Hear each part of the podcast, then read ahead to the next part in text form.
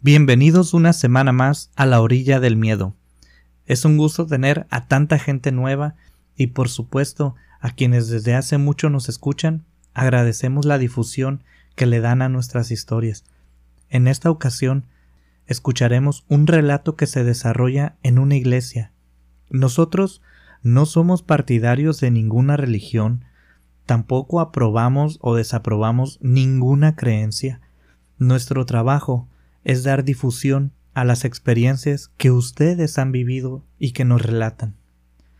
Así que, aclarado esto, los invitamos a que nos sigan contando sus historias y, por supuesto, a tomar asiento con nosotros en La orilla del miedo. Iniciamos. La orilla del miedo, donde tus historias hayan vida. Hayan vida. Hola, me gustaría enviar un saludo a Alejandra Arce y David Mendoza. Mi nombre es Roberto y nosotros tres somos quienes vivimos esta experiencia que les voy a contar. Fue hace algunos años. Por supuesto, platicamos entre nosotros y estamos de acuerdo en que nuestra historia aparezca en su canal. Nosotros somos de una ciudad que se llama La Paz, ubicada en el estado de Baja California Sur, y actualmente tenemos entre 25 y 30 años, ya no somos unos niños, pero esto que nos sucedió fue cuando éramos adolescentes. Alejandra, David y un servidor nos conocimos en una iglesia a la que asistíamos desde niños. Allí hicimos el catecismo y allí mismo hicimos nuestra primera comunión y confirmación. Nos habíamos visto durante las misas y entre las fiestas de la misma iglesia, pero nunca nos habíamos hablado. Esa iglesia era la que estaba cerca de nuestras casas. En cada colonia de mi ciudad hay una iglesia cerca, y esta corresponde a nuestra colonia. Así que también teníamos una idea de dónde vivíamos cada uno de nosotros, aun que no éramos amigos todavía.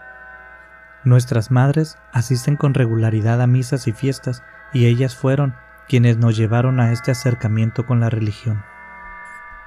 ¿Casualidad? ¿Azar? ¿Destino? No lo sé. Pero los tres terminamos en el coro de la iglesia. Cantábamos los domingos. David tocaba la guitarra y Alejandra y yo cantábamos. No éramos los únicos integrantes del coro, pero les contaré solo la parte que corresponde a nosotros tres, por respeto a los demás compañeros, al igual que no daré el nombre ni ubicación de la iglesia.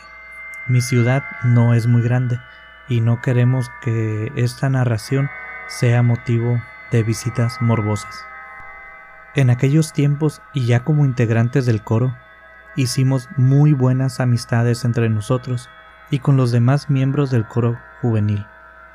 Nos juntábamos durante las tardes a practicar las canciones. Por darles un ejemplo, el horario de ensayo de aquel coro era de 4 de la tarde a 6 de la tarde, pero nosotros estábamos allí desde las 3 y nos íbamos hasta las 8 de la noche, a veces hasta las 9, entre pláticas, risas.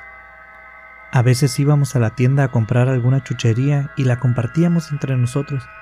Era un buen grupo, bastante sano y muy amigable.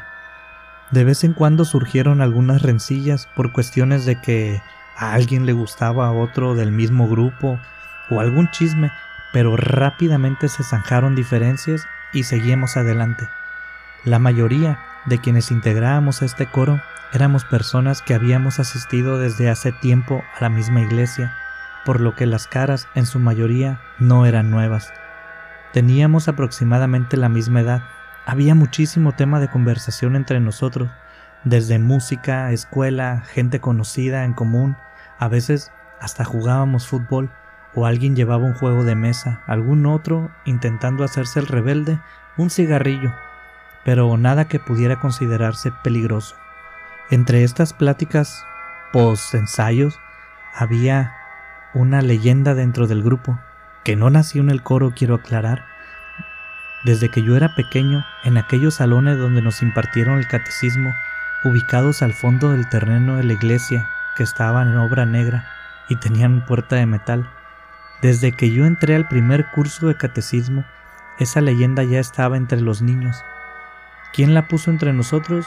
No lo sé, porque jamás he oído a un adulto mencionar algo al respecto. De hecho, con el tiempo, también los niños la dejan de platicar. Siempre pensé que era como en todas las primarias que algún niño dice cosas como antes aquí era un panteón. Leyendas vacías y sin fundamentos, que con el tiempo se dejan de lado y solo interesan a los más jóvenes. Pero pues así, en nuestra iglesia también había un mito, pero que nosotros nunca dejamos morir. Ya les había contado que nosotros nos quedábamos a veces hasta muy tarde en aquella iglesia, no adentro. La mayor parte de las ocasiones nos quedábamos afuera, platicando o cosas así. A veces nos caía la noche. Nuestros padres nunca se enojaban porque llegábamos tarde. Estábamos en una iglesia, ¿qué podría pasarnos? Lo único que estaba prohibido y que fue algo que acordamos entre todos era quedarse solos. Siempre debía de haber tres o más de nosotros. Y así, siempre, sin falta, cuando se nos hacía de noche, alguien salía con la graciosada de se nos va a aparecer Lupita. Y déjenme explicarles de dónde viene esta frase. La leyenda cuenta que Lupita fue una muchacha que vivió en nuestra colonia, una señora que se suicidó. Esto que les voy a contar creo que sí es verdad, pero los detalles me son inciertos. Solo sé que mis padres jamás me han dejado tocar este tema con ellos, pero se cuenta que esta muchacha fue una madre soltera y llevó a su hijo a bautizar a esta misma iglesia. Se le veía muy feliz cargando a aquel bebé que aunque no tenía un padre presente, no les hacía falta ni a ella ni al bebé. Pero ese mismo día, en su casa, durante la fiesta, pasó algo. Algunos dicen que el niño se cayó de su carriola, otros cuentan que a Lupita se le olvidó en una tina y se ahogó. Hay varias historias, varias versiones, pero lo que es verdad es que el niño murió por un accidente. Entonces, Lupita iba todos los días a la iglesia a pedir perdón por no haber cuidado bien a ese niño que Dios le había entregado en sus manos y que ella, en un descuido, había perdido. Supongo que la carga fue demasiada para Lupita, porque a poco tiempo ella amaneció sin vida. Y aquí, de nuevo, los caminos de la historia se dividen. Unos cuentan que se colgó, otros cuentan que tomó pastillas, otros cuentan que se cortó las venas, pero todos estos caminos llegan al mismo punto, Lupita perdió la vida por su propia mano. Debido a la costumbre de Lupita de ir a la iglesia todos los días a pedir perdón, es que aquella historia surgió. Por eso se contaba que Lupita se aparecía dentro de aquella iglesia, pidiendo perdón por no haber puesto suficiente cuidado a la vida humana que le había sido asignada a su cargo. Aún después de muerta, seguía en arrepentimiento. La verdad, yo nunca había visto Lupita, y eso que pasé mucho tiempo en aquella iglesia, pero todos cuentan que el conocido de otro conocido sí la ha visto. Como ya les había comentado, para mí era una simple historia o leyenda, mito, una historia entre los muchachos, que en nuestro caso, cuando nos quedábamos hasta tarde, siempre se mencionaba aquel nombre. Supongo que por darle algún aire de misterio a la situación. Quizás, no lo sé. Al final de un día, mientras estábamos fuera de la iglesia platicando, David se metió a la iglesia para guardar unas cosas que había sacado por accidente en su mochila. Alejandra y yo estábamos afuera platicando, esperando a David para irnos juntos. Estábamos conversando alguna tontería que ni recuerdo, pero no pasaron ni tres minutos cuando David salió corriendo rapidísimo, pasó por un lado de nosotros y siguió de frente. Creo que nos vio de reojo y se detuvo pero estoy seguro que ya nos había olvidado. Nos hizo señas de que nos apuráramos y que saliéramos corriendo, y así lo hicimos detrás de él, no sabíamos ni qué estaba pasando. Cuando habíamos avanzado dos o tres cuadras, él se detuvo de golpe, jadeando. David nos dijo, Vi a Lupita. Estaba blanquísimo, pero no pude notar si era por la corrida que había pegado o de verdad era el susto de haber visto a la mentada Lupita se escuchaba su voz temblorosa. El hecho es que nos reímos Alejandra y yo.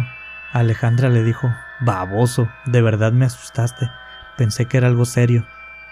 Y yo me reí más fuerte todavía porque la cara de David de verdad se veía como si estuviera asustado. Pero David ni se enojó ni se rió, ni cambió de parecer. Solo nos dijo, les juro que la vi, era ella. No sé cómo lo sé, pero la vi pasar entre los asientos de la iglesia. Estaba llorando y caminando. Miraba al suelo. La vi de reojo, y cuando me giré para verla bien, me miró ella también, y le vi hasta las lágrimas corriendo por sus mejillas. Tenía un vestido azul clarito y pelo café, blanquísima, igual que siempre nos la han descrito. Yo también pensaba que era tonterías, pero ya la vi. Palabras menos, palabras más. Pero en esencia, eso nos dijo David. Fue hace algún tiempo, pero recuerdo que algo así nos dijo. Alejandra y yo nos quedamos callados y les dije, vámonos pues, ya estamos lejos. Así nos fuimos cada uno a nuestras respectivas casas. David y la tecnología hicieron lo suyo. Para el día siguiente ya era noticia o mitote que David había visto a Lupita, y todos estaban enterados de los detalles. Fue la comedilla de todos por unos dos o tres días, hasta que el padre de la iglesia fue a hablar con nosotros durante un ensayo. Parece que la información se filtró hasta los padres y de allí al sacerdote. Él nos abordó durante un ensayo y nos habló a todos, pero parecía que todo lo que decía era para David. Nos dijo que esas cosas no existían, que a veces nuestra mente nos juega bromas, que provenían de otra broma, que la iluminación y las sombras le jugaban a nuestra mente. En fin, según él nos tranquilizó, pero nos prohibió quedarnos hasta tarde, lo cual echó por piso todos los consejos y las explicaciones que nos había dado antes. Nosotros dimos por hecho que algo había de cierto en la historia de David y que aquel padre no quería que nadie más viera de nuevo a Lupita.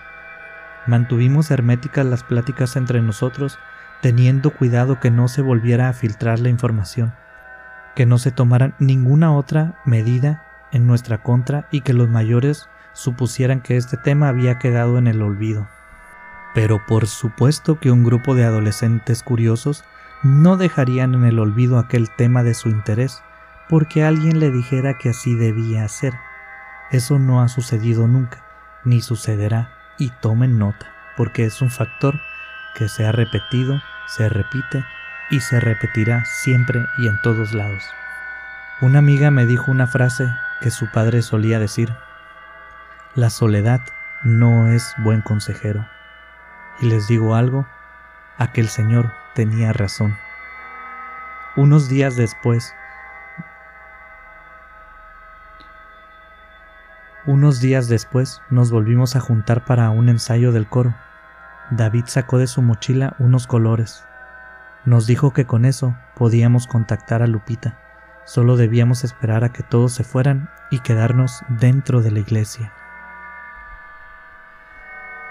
El coro siempre era el último en salir. Cuando terminó el ensayo, guardamos las cosas y nos preparamos para salir. Nos tenían tanta confianza que teníamos llave de la puerta, así que solo necesitamos hacer el teatro de despedirnos y caminar un poco fuera de la iglesia, hasta que todos los integrantes del coro estuvieran lejos de nuestra vista. Entonces, Alejandra, David y yo dimos media vuelta para volver a la iglesia con mucho cuidado de revisar que no hubiera nadie cerca. Volvimos a abrir la puerta de la iglesia. La puerta de donde teníamos llave nosotros no era la puerta grande principal, sino una puerta de servicio que está a un costado de aquel edificio. Nos fijamos que estuviera todo apagado. La casa del padre estaba justo al frente de la iglesia. No se veía ni su carro ni luces encendidas, así que supusimos que no estaba. Esto dejaba listo nuestro plan. Todo el terreno estaba listo, puesto que la iglesia estaba sola. Nos fuimos a sentar al espacio que nos era más conocido. Eran unos asientos donde el coro se sentaba a ensayar y a cantar durante las misas. Deberían ser aproximadamente las ocho o nueve de la noche. Por dentro de la iglesia solo había unas velas encendidas un foco que apenas iluminaba la parte del altar. Cuando el coro ensaya, tenemos todas las luces prendidas, pero ahorita no podíamos encenderlas porque se verían desde afuera. Si alguien pasara caminando y viera las luces, podría acercarse a ver qué sucedía, porque no era normal, así que habría que conformarse con esa poca iluminación. David nos explicó cómo funcionaba aquello de los colores. Se hacía una especie de rectángulo con seis colores. Tomamos aquellos colores entre dos personas. Fue Alejandra y David. Yo estaba de mero espectador, pero estaba muy ansioso y nervioso. No sabía qué iban a hacer y qué iba a suceder. No daré mucho detalle de cómo se acomodan y eso, o cómo se usaron, para no alentar a nadie a usar este juego. Aunque estoy seguro de que si alguien tiene duda, no habrá cómo cerrar la Internet a las respuestas. Se suponía que aquella figura, formada por colores, se movería de tres formas posibles. Si se movía de un modo, sería un sí. Si se movía del otro modo, sería un no. La tercera posición significaba que no estaba segura de la respuesta. La respuesta era ambigua. Este juego servía para contactar espíritus y era precisamente lo que queríamos hacer, saber si aquella famosa Lupita era real o no. Unimos las puntas de cuatro colores y empezamos a hacer preguntas. Lupita, ¿estás aquí con nosotros? Los colores no se movieron. ¿Hay algún espíritu entre nosotros? Los colores no se movieron. ¿Acaso estamos haciendo algo mal? Dije, aunque no estaba tocando los colores y Alejandra me miró con cara de no estamos jugando, por favor, pero no pude evitar decir algo para romper la tensión. Seguimos haciendo preguntas, pero los colores no se movieron. Alejandra sugirió hacer cambio de personas y David me hizo una seña. Yo tomé los colores y él los soltó. De nuevo empezamos las mismas preguntas. Lupita, ¿estás aquí con nosotros? Los colores seguían sin moverse. ¿Hay algún espíritu entre nosotros? Y los colores permanecieron inmóviles. Pero después de unos pocos segundos oímos un ruido al fondo de la iglesia, por detrás de una pared. Sabíamos que ese lugar era un lugar donde se almacenaban cosas, y Alejandra dijo en voz baja, Alguien llegó. David, ve y asómate, a ver si no es el padre. David se asomó y al volver después de unos minutos nos dijo que no había nadie, que no estaba el padre, ni su carro estacionado afuera, ni las luces de su casa encendidas, estábamos solos, y que la puerta de su casa estaba cerrada. Para cuando David volvió, Alejandra y yo ya nos habíamos convencido que solo había sido algo que se cayó de la utilería que ahí se guardaba. Así que continuamos. Estuvimos escuchando diferentes sonidos mientras usábamos aquellos colores como si las bancas se arrastraran detrás de nosotros, pequeños silbidos del aire, pero como nunca habíamos estado dentro de la iglesia a esa hora y con ese silencio, supusimos que eran ruidos normales de un lugar tan grande y amplio, aunque no dejaba de inquietarnos. Al final, nos dimos por vencidos. Esto no va a funcionar. Vámonos ya, dijo Alejandra. Cuando nos disponíamos a salir, de entre las bancas vimos levantarse una figura, como de una persona. Nos habíamos concentrado tanto en nuestro juego que no nos percatamos que había allí alguien sentado. Ya nos habíamos puesto en pie nosotros y habíamos guardado todo. Íbamos caminando hacia la puerta cuando de entre las bancas, desde la oscuridad, aquella figura se puso de pie. Era el sacerdote de la iglesia. Nos quedamos todos inmóviles no sabría decirles cuánto tiempo tenía el padre allí viéndonos, pero sabíamos que vendría una plática larga enfocada a la desobediencia y a las falsas creencias. Él solo se puso de pie, se nos acercó y empezó a hablar. ¿Para qué quieren contactar a una persona que ya no está entre ustedes? ¿En realidad creen en estas cosas? Tienen razón en algo. Hay muchas cosas que no sabemos pero jugar con lo desconocido puede ser peligroso. Lo mejor es no tocar lo que no se conoce.